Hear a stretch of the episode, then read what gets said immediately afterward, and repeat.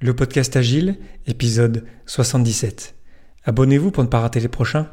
Et aussi, rejoignez la communauté des agilistes. Allez sur lesagilistes.com, tout attaché, les LES, agiliste a g i l i s t e. Là, vous allez tomber euh, dans un espace Slack, qui est un espace euh, gratuit pour tous, qui le restera euh, éternellement, dans lequel on se rassemble, nous les agilistes francophones, pour parler d'agile, de monde complexe et échanger et euh, grandir ensemble. Allez faire un tour, on a s'agrandi très vite. Euh, on se verra là-dedans pour échanger euh, autour peut-être de cet épisode. Donc allez sur lesagilistes.com. Et maintenant, bonne écoute.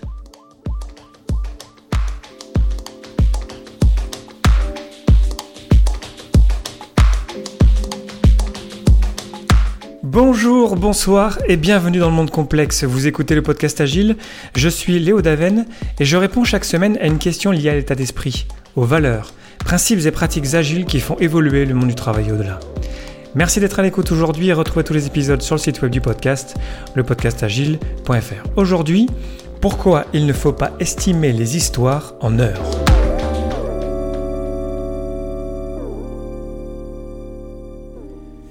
Estimer dans n'importe quel projet, on sait tous que c'est quelque chose, une, étape qui est extrêmement risquée.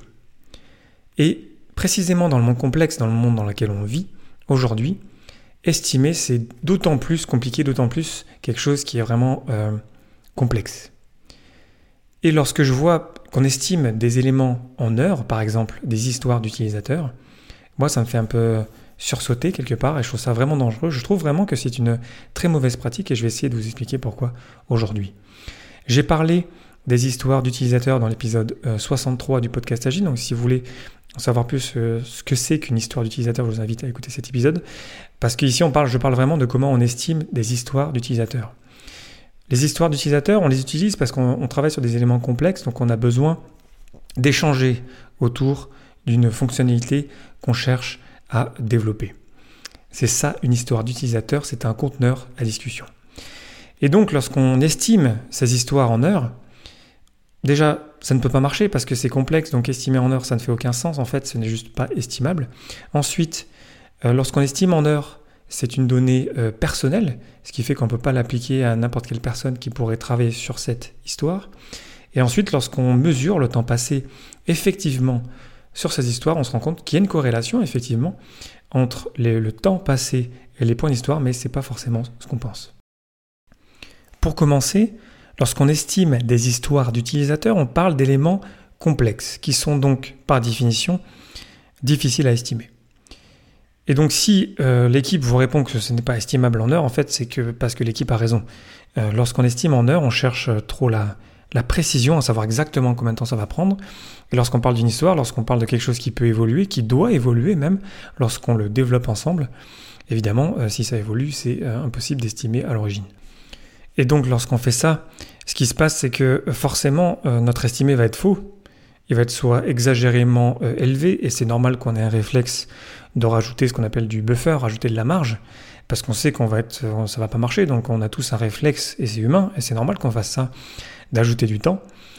Soit en fait on sera pas dans les clous et quelque part on va nous le reprocher, du coup la prochaine fois on va rajouter du buffer.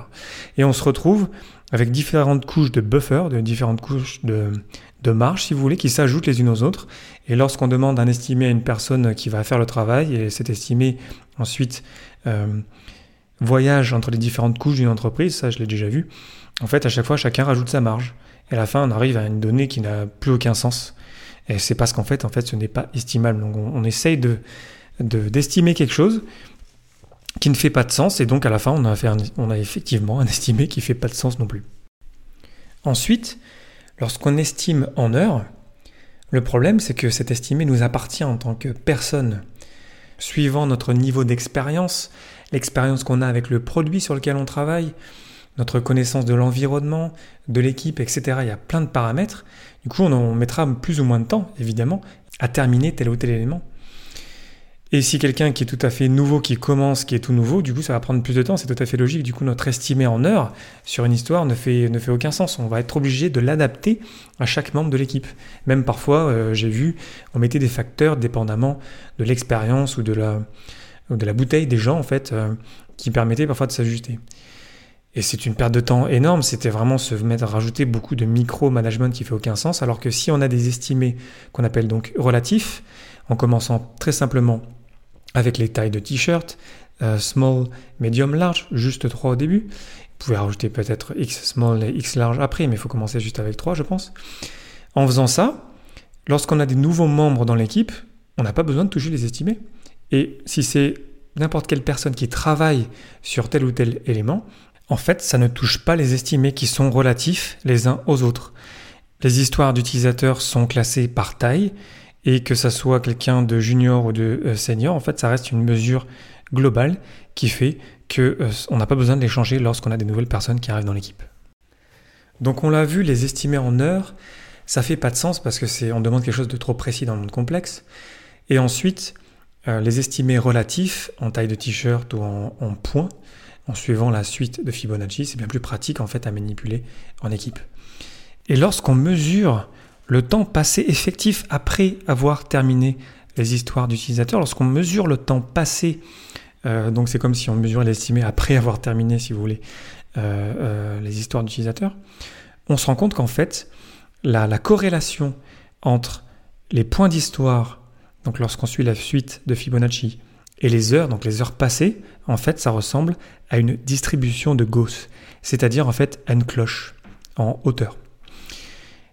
Et ça, c'est super intéressant, je trouve, parce qu'on se rend compte de, la complexité des choses. On se rend compte que euh, si on prend dans notre projet tous nos euh, tailles d'histoire d'utilisateurs de taille 1, en fait, il y, a, des histoires d'utilisateurs de taille 1 qui vont durer, par exemple, c'est une valeur au hasard, hein, qui vont durer une heure, euh, plein qui vont durer 3 heures, plein encore plus 5, plein 8 et un peu moins 10 par exemple. Et ça va ressembler comme ça à une courbe de Gauss, à une courbe normale.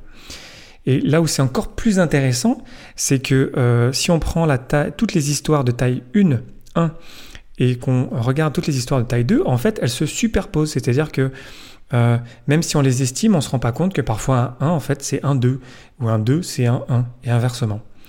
Tout l'intérêt de ne pas passer trop de temps à estimer, parce que ça sert à rien, on travaille dans le monde complexe, c'est mieux d'essayer d'avoir des bonnes relations entre nous pour bien comprendre ce qu'on veut développer, pour créer de la valeur ensemble et d'arrêter de chercher à, avoir des estimés parfaits.